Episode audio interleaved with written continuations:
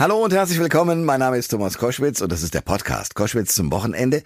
Diesmal mit zwei starken Frauen, äh, die gemeinsam an einer Miniserie, sechs Folgen umfassend, gearbeitet haben. Diese Miniserie heißt 37 Sekunden. In dieser Serie geht es darum, dass eine junge Musikerin eine Affäre mit einem älteren Mann hat selbst sehr erfolgreicher Musiker übrigens. Die beiden beenden diese Beziehung, sehen sich aber nach einer Weile wieder und dabei kommt es zu einer Situation, in der er ihr Nein einfach übergeht. Und daraus entwickelt sich eine verstrickte Geschichte, denn die beste Freundin der Musikerin ist Anwältin. Die sieht in dieser Situation einen Tatbestand der Vergewaltigung erfüllt und findet dann obendrein heraus, dass der Mann, um den es geht, ihr eigener Vater ist. Und äh, die Drehbuchautorin Julia Penner ist auf diese Geschichte gekommen. Wie, das erzählt sie uns gleich. Außerdem hat sie geschickterweise sich eine Rechtsanwältin, nämlich Antje Brandes, dazu geholt, die im Opferschutz vor allen Dingen tätig ist, sich also um Opfer von Vergewaltigungen kümmert und ihren Blick, nämlich den rechtsanwaltlichen Blick auf diese Serie eben mit dazu liefert. Diese beiden Frauen jetzt hier in diesem Podcast von Koschwitz zum Wochenende. Der Thomas Koschwitz Podcast. Ihr hört Koschwitz zum Wochenende mit einer spannenden Frau, äh, dazu gleich mehr, und einer spannenden Serie, die seit dem Freitag, dem 4. August, äh, in der ARD-Mediathek zu besichtigen ist. Es ist eine Miniserie, sechs Folgen, heißt 37 Sekunden. Und die Frau, die das Drehbuch entwickelt hat, äh, ist jetzt bei Koschwitz zum Wochenende, Julia Penner. Herzlich willkommen.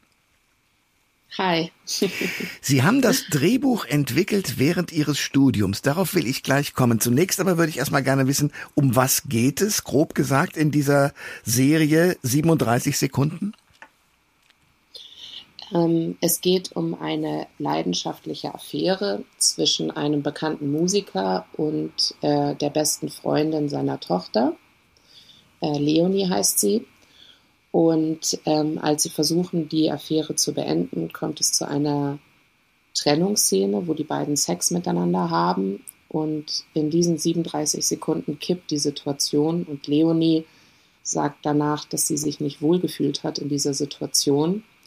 Äh, ihre Freundin, die Tochter äh, ihres Lieb, äh, also die die Tochter des Liebhabers ist äh, und Anwältin ist, sagt, äh, das, was du erzählst, klingt äh, nach Vergewaltigung, du musst den anzeigen. Und sie wehrt zunächst ab. Und als Clara, die beste Freundin, rausfindet, dass es sich bei dem Täter um ihren Vater handeln soll, fängt dann auch an, ihre Meinung zu ändern. Hm. Und äh, schließlich äh, macht Leonie einen Post, wo sie das öffentlich schildert, was ihr passiert ist in dieser Nacht. Und der Skandal nimmt seinen Lauf und ähm, alle Charaktere müssen Position beziehen zu diesem Tatbestand. Ähm, denn wir sehen am Anfang eine glückliche Patchwork-Familie, die durch diese, durch diesen, durch diese Tat in ihren Grundfesten erschüttert wird. Und wir stellen die Frage, denn ich habe die Serie zwar zunächst alleine entwickelt bei Serial Eyes, aber dann später mit einem wundervollen Co-Autoren David Sandreuter äh, weiterentwickelt. Und anhand dieser Tat ähm, stellen wir die Frage ähm, oder untersuchen wir Intimität und wie wir Grenzen ziehen in intimen Beziehungen. Spannend. Ähm es braucht sechs Folgen, weil man sozusagen alle Charaktere in dieser Serie auch ein bisschen vorstellen und ihre, ihre Schwierigkeiten darstellen muss, oder? Ja, und ich glaube, dass ähm, das hat ja MeToo gezeigt, dass Systeme dahinter stehen und es wurde jetzt in unterschiedlichen Serien, zum Beispiel The Morning Show, wurde ein Arbeitsumfeld untersucht. Und ich glaube, das, was wir in der Serie machen, ist das System Familie hinterfragen. Ähm, weil klar, Clara sagt, ich bin gegen Vergewaltigung, aber was ist, wenn der Vergewaltiger mein Vater sein soll? Und das braucht Raum, um die Zweifel zu erzählen und die Loyalitäten denn das Besondere an unserer Serie ist, glaube ich, dass alle Charaktere einander lieben und aneinander scheitern. Tja, also eine, eine geniale Erfindung, äh, so einen Plot zu, zu nehmen, um sozusagen auf ein, ein wichtiges Thema in diesen Zeiten gerade, wir kommen noch drauf, zu behandeln. Ich habe schon gesagt, Sie haben das Drehbuch angefangen, jedenfalls zu entwickeln, so habe ich das gerade von Ihnen gelernt, während Ihres mhm. Studiums. Wie sind Sie denn äh, auf diese Idee gekommen? Also es war so, ich habe äh, das europäische Showrunner-Programm Serial Eyes gemacht. Da entwickelt man ein Jahr eine Serie. Und ich wusste, ich wollte eine Familie, von der man Teil sein will, nehmen und die sezieren und anhand einer Sache. Und ähm, ich habe selber MeToo-Erfahrungen gemacht und habe gedacht, okay, ähm, die Frage zu stellen, ab wann wird aus Sex eine Vergewaltigung, ist eine interessante Fragestellung. Interessant daran ist, dass am Anfang meine Dozenten nicht so davon überzeugt waren und gesagt haben, ja, reicht das und so. Mhm. Äh, denn ja, es war Anfang 2016 und von MeToo hatte noch niemand was gehört. Ein halbes Jahr später ging das dann los und ich hatte eine ganz andere Diskussion. Ähm, dann wurde die Serie zunächst nach Dänemark verkauft, wo dann mein Co-Autor dazu kam denn äh, mir bzw. uns war es auch wichtig, auch die Perspektive des Täters einzunehmen und halt nicht schwarz-weiß, der ist der Böse, sie ist die Gute zu erzählen, sondern wirklich die Ambivalenzen rauszuarbeiten in solchen Beziehungen. Und ich bin sehr, sehr froh, dass er, ähm, also mein Co-Autor, an meiner Seite war. Ich frage mich gerade, und das müssen wir ein bisschen behandeln, weil Sie sagen, es ist spannend rauszukriegen, weil das ja in so einer Grauzone stattfindet. Ab wann ist sozusagen Nein wirklich Nein, beziehungsweise ab wann beginnt eigentlich eine Vergewaltigung, wenn es doch erstmal einvernehmlich losgeht? Sind Sie da schlauer? Ja, unsere Anwältin, die die Serie betreut hat, Antje Brandes, eine ganz wundervolle Frau, ähm, hat etwas sehr Kluges letztens gesagt. Sie meinte, naja, äh, du bist ja auch in der Lage als Mensch oder als Person, die sagt, ja, ich will jetzt mit dir schlafen, meine Meinung zu ändern. Ja. Also nur weil ich jetzt sage, ich will, heißt es nicht, dass ich nicht äh, fünf Sekunden oder fünf Minuten später sagen kann, nee, jetzt möchte ich aber nicht mehr. Und das äh, hat schon Klick gemacht, weil ich glaube, dass man manchmal, äh, gerade wenn man verliebt ist oder wenn es eine Liebesbeziehung ist, den anderen ja auch nicht verletzt will. Ja äh, wenn man sagt, ich will jetzt gerade nicht. Und ich glaube, was intime Beziehungen angeht, dass wir da noch ganz schön viel lernen können, weil in dem ganzen MeToo Themenkomplex steckt ja nicht nur die Frage, wie wir nicht miteinander schlafen wollen, sondern auch die Frage, wie wollen wir denn miteinander schlafen? Wie wollen wir als Gesellschaft Intimität leben? Mhm. Und das war uns auch sehr wichtig und ich finde, es ist uns gelungen. Es ist eine sehr sinnliche Serie geworden. Was ich noch nicht verstanden habe, ist, warum war es Ihnen so wichtig, eine Familie, wo sich ja jeder den anderen liebt, also der Vater liebt die Kinder und umgekehrt und so weiter. Warum war Ihnen wichtig, das aufzudröseln und mal zu gucken, wie da die einzelnen Kräfte wirken?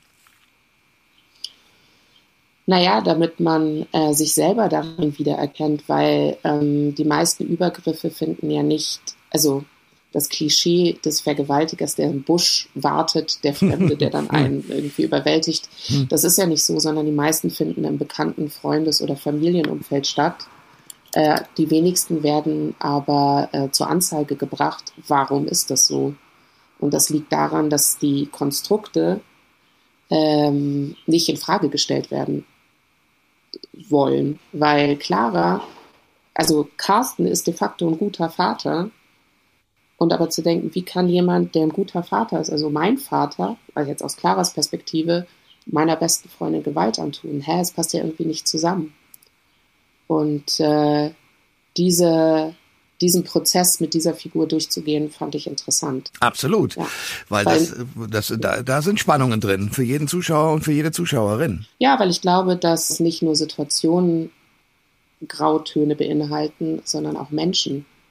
Das ist ja das perfide. Jemand ist ja nicht nur gut oder nur schlecht. Haben Sie auch diskutiert mit den anderen Schauspielerinnen und Schauspielern äh, sozusagen über dieses Thema oder sind Sie einfach am Drehbuch geblieben und haben Ihren Job gemacht? Äh, das Besondere war, ähm, dass wir ähm, eine Woche Leseproben hatten ähm, mit den Schauspielern, viele auch vom Theater kommt und weil wir nicht so viel Geld hatten, hat unsere Regisseurin Bettina Oberli ähm, entschieden, dass in Plansequenzen gedreht wird. Das heißt, es ist nicht so drei Sekunden Shot gegen Shot, sondern die Szenen werden durchgespielt. Mhm. Das heißt, die Schauspieler müssen die Spannung halten. Und ähm, wir haben halt gesagt, ich selber komme ursprünglich vom Theater, ich habe eine Schauspielausbildung. Ihr müsst spielen, was das Zeug hält. Wir haben keine Schauwerte, wir haben nur euer Spiel. Mhm. Und haben dann sehr viel äh, mit den Schauspielern diskutiert und tatsächlich Ähm, also nicht den krassen Wendepunkt in der letzten Folge, aber das Ende nochmal angepasst äh, aufgrund auch der Leseproben mit den Schauspielern. Und das war eine ganz tolle Bereicherung und hat es, glaube ich, auch ermöglicht, dass alle ähm, die gleiche Vision von der Serie hatten und ähm, dass wir Schauspieler hatten, die wirklich, ich bin diesen Schauspielern so dankbar, Jens Albinus, Paula Kober, Emily Cox, Valentin Miro, ähm, Camille Jamal, Marie-Lou Sellem, mit allem, was sie zur Verfügung hatten, sich diesen Rollen gewidmet haben und einen unglaublichen Sog entwickelt haben. Es ist eine totale Schauspielerserie. Großartig. Äh, was ich mich frage ja. ist, äh, wir wollen natürlich das Ende nicht verraten, weil da läuft's ja alles drauf hinaus. Aber mhm. ähm, das will ich dann doch fragen. Hat es was Versöhnliches oder äh, bleiben wir sozusagen mit dem Thema, was wir ja auch behandelt haben bis jetzt, sozusagen alleine zurück? Ich finde, es hat was total Versöhnliches. Ähm, es hat einen Hoffnungsschimmer. Und ich habe äh, am Ende ähm, geschrieben, es war ein bisschen kitschig, aber ich habe es trotzdem getan. Äh, ich habe am Ende geschrieben, gewidmet uns allen. Ähm, ja, und ich glaube, es hat was Versöhnliches. Und ich hoffe, dass man die Serie schaut und, ähm, weiß nicht, Paare oder Familien oder auch immer ähm, ins Gespräch kommt über die Serie und dass Brücken gebaut werden und wir uns fragen, hey, wie wollen wir denn miteinander leben und lieben? So, wie wollen wir miteinander umgehen? Hm. Ja, ich drücke Ihnen die Daumen, dass es ein großer Erfolg wird. Wie gesagt, seit dem 4. Ja. August in der ARD zu besichtigen und dienstags am 15. und am 22. August gibt's immer drei Folgen hintereinander ab 22.50 Uhr in der ARD. Julia Penner, ich danke sehr für das Gespräch. Danke. Schönen Tag noch. Ihr hört Koschwitz zum Wochenende mit einem spannenden Thema und quasi der Fortsetzung dessen, was wir ja schon gerade eben gehört haben durch die Drehbuchautorin. Es geht um eine sechsteilige Serie, unter anderem in der ARD Mediathek zu besichtigen, nämlich 37 Sekunden. Es geht um das Verhältnis einer jungen Frau zu einem Mann, der als Musiker recht bekannt ist, und um eine mutmaßliche Vergewaltigung, die da vorgefallen sein soll. Und äh, das ganze Thema ist ja auch rechtlich relativ spannend und deswegen hat sich die Filmproduktion gedacht, wir brauchen da eine gestandene Rechtsanwältin, die uns berät und die wiederum ist jetzt bei uns. Antje Brandes, herzlich willkommen. Ja, einen wunderschönen guten Tag. Frau Brandes, Sie sind wie an diesen Job gekommen? Denn ich meine, Rechtsanwältin und Filmbranche, ja, bei Rechten hat ab und zu mal einen Kontakt. Aber bei diesem Thema, wie, wie sind die Damen und Herren auf Sie gekommen? Also ich bin äh, Fachanwältin für Strafrecht und äh, als solche in München, um Großraum München, ähm, als Opferanwalt tätig und das schon seit vielen Jahren und ich mache auch sehr viele Sachen außerhalb. Also mir macht es auch Spaß, äh, Prävention äh, zu betreiben, aufzuklären. Ähm, ich bin ehrenamtliche Vorständin von verschiedenen ähm, Organisationen. Ich unterrichte die Polizei bei Sexualdelikten und so weiter und so fort. Also sprich, ich bin ein sehr, ähm, ja, sehr spezialisierter Strafrechtler in dem Fall auf Seite der Opfer und weiß aber halt ganz genau aus vielen, vielen Jahren Arbeit, äh, was da so abläuft. Und ich habe inzwischen über 6000 äh, derartiger Fälle bearbeitet und betreut. Und insofern glaube ich, dass mir da nicht so wahnsinnig viel unbekannt ist. Und weil es eben diese Konstellation gab in dem Film, ähm, haben sich äh, die Drehbuchautoren ähm, ja, an mich gewandt, um eben das möglichst authentisch und ähm, rechtlich sicher auch vor allen Dingen hinzukriegen. Genau. genau. Äh, Sie haben eine Spezialität, nämlich den Opferschutz. Was bedeutet das in Ihrem Alltag als Rechtsanwältin konkret? Ich äh, verteidige fast nicht, sondern ich kümmere mich tatsächlich um die Opfer von Sexualdelikten. Ähm, ich bin natürlich in meiner Spezialisierung immer kleiner geworden. Erst Strafrecht, dann äh, eben kaum mehr Verteidigung oder nur noch Jugendliche vertreten und dann äh, Opferschutz, das heißt äh, Zeugen und Geschädigte vertreten. Früher war ich auch noch Vorstand der Deutschen Stalking-Opferhilfegesellschaft, aber Stalking mache ich fast nicht mehr, weil einfach die Sexualdelikte die schwierigste Art äh, des Strafrechts äh, sind, weil es einfach so viel Psychologie hat tatsächlich und ähm, weil das natürlich auch am relevantesten ist und mir am meisten Spaß macht, da eben auch psychologisch äh, tätig zu werden. Ähm, das ist auch wirklich sehr realistisch, was da in dem Film gezeigt wird, nämlich dass äh, die Beteiligten ähm, auf eine psychologische Art und Weise äh, gezeigt werden oder ja, von ihrem, von ihrem Wesen her gezeigt werden und hin und her gerissen sind. Also das ist tatsächlich auch im wirklichen Leben sehr, sehr oft zu beobachten.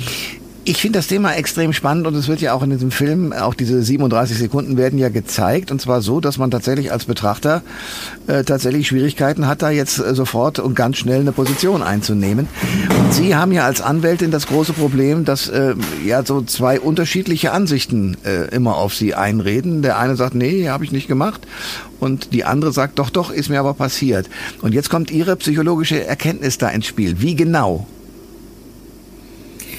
Also äh, es ist so, dass es im Grunde genommen zwei Möglichkeiten gibt für den äh, Täter, sich zu verteidigen, indem er sagt, es ist gar nicht passiert oder es war freiwillig. Also das sind die zwei äh, Hauptpunkte. Während äh, die Geschädigte sagt, das und das äh, ist mir passiert, ich kann jetzt noch nicht beurteilen, ich bin ja kein Jurist, ob das jetzt ein strafbarer Tatbestand ist oder nicht. Ähm, das muss man sich ganz genau anschauen. Und nochmal auf den Film kurz zurückzukommen. Äh, es ist sehr ungewöhnlich, diese Szene am Anfang zu zeigen. Normalerweise kulminiert dieser ganze Film und dann erst am Schluss kommt die Aufklärung. Und hm. das finde ich eben ganz besonders toll an diesem Film, dass man die 37 Sekunden, die relevanten, eben gleich am Anfang sieht. Aber das war natürlich auch die Schwierigkeit. Und deswegen haben wir an diesen 37 Sekunden ewig hingefeilt, damit sie eben genau auf dieser Kante sich bewegen. Dass es eben dann tatsächlich nur noch auf die äh, auf die subjektive Betrachtung der Beteiligten ankommt, weil die objektive Betrachtung so oder anders sein könnte. Ja? So. Und äh, genau das macht die Sache auch so wahnsinnig spannend. Antje Brandes ist äh, Rechtsanwältin und weiterhin unser Gast hier bei Koschwitz zum Wochenende. Und wir sprechen über eine ARD-Serie mit dem Titel 37 Sekunden.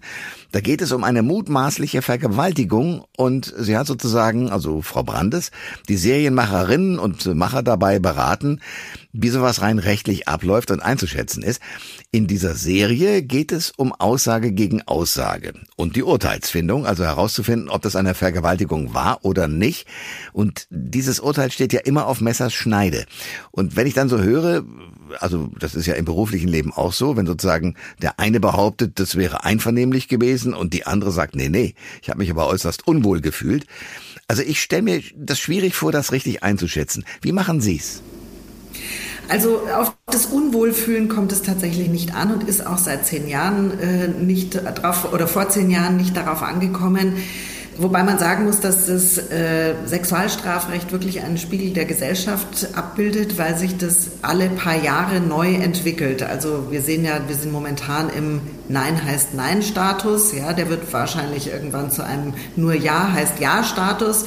Und früher waren äh, auch homosexuelle, äh, einvernehmliche sexuelle Handlungen äh, strafbar und Vergewaltigung in der Ehe nicht und so weiter. Also das hat sich einfach sehr entwickelt. Aber was allen bis heute ein, ähm, äh, einvernehmlich ist, also ähm, übereinstimmend heißt das Wort, übereinstimmend ja, ja. ist, äh, ist, dass ähm, äh, gegen den erkennbaren Willen eben nicht tätig äh, werden, niemand tätig werden darf. Das heißt, der Beschuldigte muss äh, schon gewusst haben, dass er etwas tut, was die Geschädigte nicht will. Das heißt, nur das Unwohlsein hat zu keinem Zeitpunkt äh, ausgereicht äh, für eine Strafbarkeit der Handlung. Es muss schon immer eine Entäußerung da sein, also die Geschädigte muss schon, und zwar jetzt und auch vor vielen Jahren, gesagt haben oder sich gewehrt haben, gesagt haben, erkennbar gemacht haben, dass sie das nicht will. Ihre, ihre äh, spannende Aufgabe aber ist doch bei einem Fall, bei dem Sie nicht dabei gewesen sein konnten, weil es nur zwei betrifft im Regelfall, ähm, rauszufinden, wie es denn wirklich war. Weil da ist ja die Chance, eine falsche Wahrnehmung mitzuteilen oder auch zu lügen, relativ groß. Also das stimmt natürlich. Ähm, und grundsätzlich kommt keiner der Aussagen des sowohl des Beschuldigten als auch der Geschädigten ein größerer Beweiswert zu. Das heißt, wir haben eine sogenannte Aussage gegen Aussagekonstellation. Natürlich hat die Rechtsprechung im Laufe der Zeit hier gewisse Regeln aufgestellt, die es den Juristen ermöglichen, psychologische Ansätze zu überprüfen, zu überprüfen, ob äh, die Geschädigte lügt, denn das darf sie als Zeuge nicht, wohingegen natürlich der Beschuldigte nicht gezwungen ist, die Wahrheit zu sagen. Da gibt es den sogenannten Nemo tenetur Grundsatz, Nemo tenetur se ipsum accusare. Niemand ist gezwungen, sich selber anzuklagen und dementsprechend ähm, wird man natürlich die Aussage der Zeugin ganz stark überprüfen. Da gibt es äh, eine sogenannte Realkennzeichenanalyse. Das wurde von Psychologen entwickelt und in der Rechtsprechung aufgenommen. Das sind bestimmte Kriterien, anhand deren es den Juristen ermöglicht wird, zu überprüfen, ob die Zeuge, der Zeuge, in jeder Situation übrigens, jeder Zeuge die Wahrheit sagt. Das sind zum Beispiel ähm, äh, detaillierte Aussagen im Kerngeschehen. Wenn einer lügt, dann wird er sich möglichst wenig Details äh, überlegen, weil die wiederzugeben ist ziemlich schwierig. Äh, genauso das wiederholt wiederzugeben ist schwierig. Man hm. kann eine Lüge ganz schlecht rückwärts erzählen. Man kann auch innerhalb äh, einer halt, halt, was, Geschichte. Was heißt, ich kann eine Lüge schlecht rückwärts erzählen? Was heißt das genau? Äh, das heißt, wenn Sie bei der Befragung des Zeugen ähm, in der, in, im Ablauf rückwärts gehen, beziehungsweise im Sachverhalt einfach zeitlich springen, mal vor und mal zurück, dann wird jemand, der lügt, damit Schwierigkeiten haben, die Fragen zu beantworten. Wohingegen jemand, der, die Tat, der das tatsächlich erlebt hat, das ist die sogenannte äh, Erlebnisbasiertheit, die wir überprüfen, ähm, wird die Möglichkeit haben, auch zu diesem Punkt wieder die Wahrheit zu sagen oder etwas zu sagen, was äh, sich in der Wiederholung tatsächlich bestätigt. Faszinierend. Da, ja. Cool. Ja, da ja. gibt es ganz viele sehr tolle ähm, Tools, sag ich mal, die man da anwenden kann als Jurist auch. Und äh, falls das nicht gelingt, dann gibt es immer noch die Möglichkeit eines aussagepsychologischen Gutachtens äh, einzuholen. Da wird ein ein Psychologe beauftragt, äh, zu überprüfen oder festzustellen, ob hier die Wahrheit gesagt wurde oder nicht. Antje Brandes ist unser Gast bei Koschwitz zum Wochenende. Das ist die Rechtsanwältin, die sich bei dem Film 37 Sekunden, bei der oder bei dem es ja, wie wir vorhin schon gehört haben, um sexuellen Missbrauch, um sexuelle Belästigung geht, ähm, weil äh, sozusagen die Freundin ähm, des Opfers und die Tochter des Täters äh, dort eine wichtige Rolle spielen und natürlich miteinander verwoben sind. Das ist äh, fiktional schön äh, verdichtet, das Thema, aber damit haben wir jetzt äh, sozusagen überhaupt das Thema sexueller Missbrauch, Vergewaltigung und so weiter besprochen mit dieser Rechtsanwältin, die das als tägliches Brot hat. Deswegen würde ich gerne wissen, Antje Brandes, was hat sie denn oder was fasziniert sie nach wie vor an diesem Feld äh, der Juristerei? Also zum einen äh, finde ich das sehr schön, äh, helfen zu können. Und ich sag mal, ich habe einen der schönsten Jobs der Welt, weil tatsächlich ich jedem, ich kann ja die Tat nicht wieder rückgängig machen, aber ich kann äh, den Opfern auf jeden Fall ein, alles erklären, was da drumherum abläuft, wo sie stehen, was passiert, warum wer welche Fragen stellt. Und allein dieses Wissen, dass ich nicht mehr so im, im Freien schwebe und hänge, sondern weiß, was da passiert und, und äh, dementsprechend auch nicht wieder nur das Opfer bin, das rumgeschubst wird und äh, keine Ahnung hat, was da eigentlich vor sich geht oder wie man was zu erwarten hat.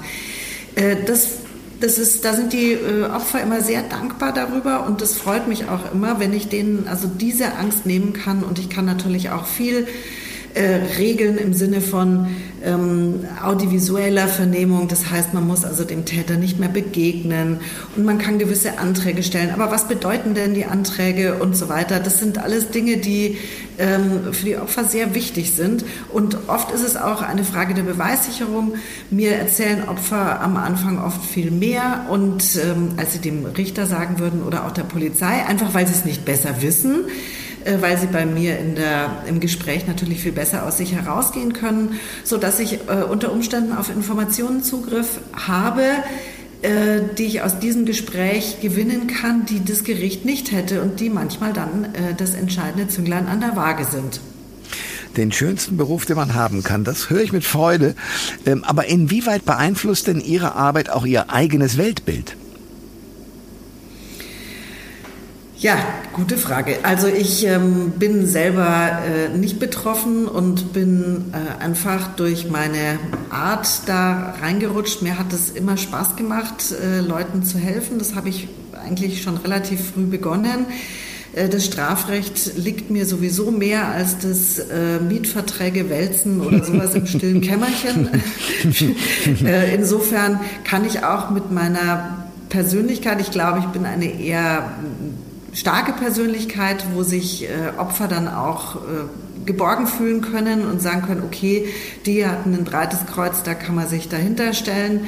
Und ähm, ich kann habe auch eine Selbstsicherheit, die dazu führt, dass ich mich äh, gut verteidigen kann und auch meine Geschädigte, mein, meine Mandantin gut verteidigen kann gegen Übergriffe äh, im Gerichtssaal.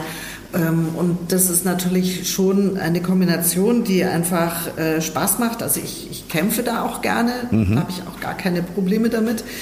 Und ja, insofern ist das einfach äh, ja, gut, gut, gut geworden. Es ist einfach so geworden. Ganz zufällig ist es dahin gekommen und äh, ich fühle mich gut dabei. Ich würde gerne noch auf ein Thema kommen, weil diese Arbeit, die Sie machen, ist im Regelfall ja eine, die nicht in der Öffentlichkeit stattfindet. Dennoch gibt es immer wieder Situationen, wo eine tatsächliche oder auch eine nur ja vorgeschobene Vergewaltigung äh, sozusagen in der Öffentlichkeit durch öffentlich, öffentliche Personen ausgelöst äh, stattfindet. Wie gehen Sie damit um? Ich erinnere mich an einen Fall, Andreas Türk, der angeblich eine Frau zum Sex gezwungen haben soll und es stellte sich hinterher heraus, da stimmte nichts. Aber natürlich hatte die Öffentlichkeit bereits ein festes Urteil gefällt.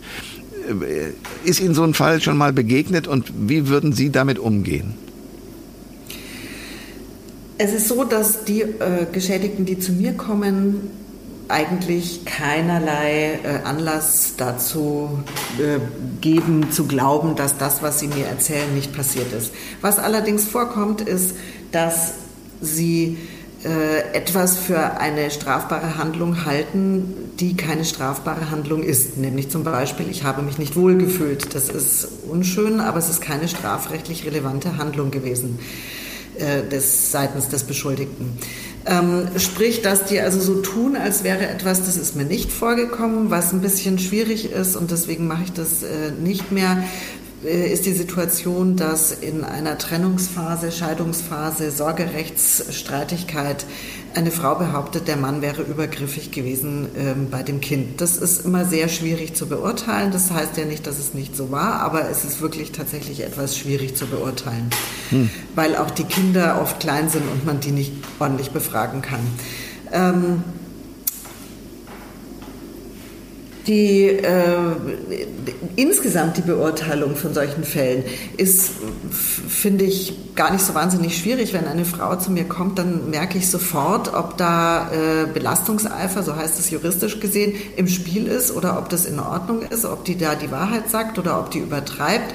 Das kann ich mit meiner Erfahrung relativ schnell rausfinden. Wobei ich tatsächlich sagen muss, also Fälle, wo äh, viel, wo, wo etwas dazu gedichtet wurde, das habe ich kaum erlebt. Hm. Kann ich nicht sagen. Natürlich, wo jemand, wenn jemand besonders ähm, schmerzbehaftet ist oder wenn da eine Trennung dabei ist und so weiter, dann muss man da halt anders hingucken oder dann sind die Worte sicher anders gewählt, äh, als sie das wären, wenn es sich um eine Tat nicht in einer Beziehung handelt, sondern die einfach nach einem Nachtclubbesuch stattgefunden hat, zum Beispiel. Ja. Zum Schluss eine philosophische, fast philosophische Frage. Glauben Sie, dass dieses Machtgefälle zwischen Männern und Frauen in unserer Gesellschaft, das ja eben oft auch sexuell ausgenutzt wird, irgendwann äh, Geschichte sein wird, weil sich unser Rollenbild und alles, was dazugehört, wandelt? Ich glaube und hoffe, dass sich das bei uns in Deutschland äh, bzw. in Europa tatsächlich irgendwann einigermaßen egalisiert. Ausnahmen gibt es immer in jede Richtung, das ist völlig klar. Ob das jetzt weltweit so schnell ansteht, das vermag ich leider nicht zu glauben, zu beurteilen, zu glauben. Äh, dazu sind einfach andere ähm, kulturelle Hintergründe noch so ein bisschen als Relikt äh, des, des Ungleichgewichtes zu sehen. Ähm, da sind die Männer einfach in einer äh, hierarchischen Struktur noch so viel über den Frauen anzusiedeln, dass äh, ich mir nicht vorstellen kann, dass da bald äh, ein Gleichgewicht herrscht, wenn jetzt äh, sogar die Frauen nicht mehr auf die Schule gehen dürfen ja. oder wenn äh, Frauen nicht mehr Auto fahren dürfen. Also dann ähm, würde ich das eher als einen Rückschritt sehen, genauso wie man sagen kann, die Türkei ist aus der Istanbul-Konvention wieder ausgestiegen, äh, die dazu führt, dass die ähm, Partner, die sich da verpflichtet haben, ähm, gleiche Regeln, Gleichstellung zu betreiben, das, das ist ein deutliches Zeichen für mich, äh, dass da auch kulturell wieder ein Rückschritt in äh, der hierarchischen ähm, Gesellschaft stattfindet.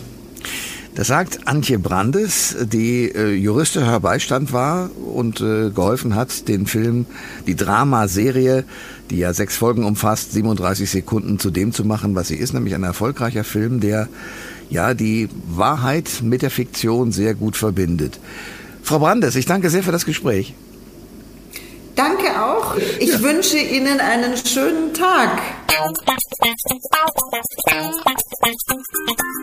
Alle Informationen zur Sendung gibt es online auf thomas-koschwitz.de.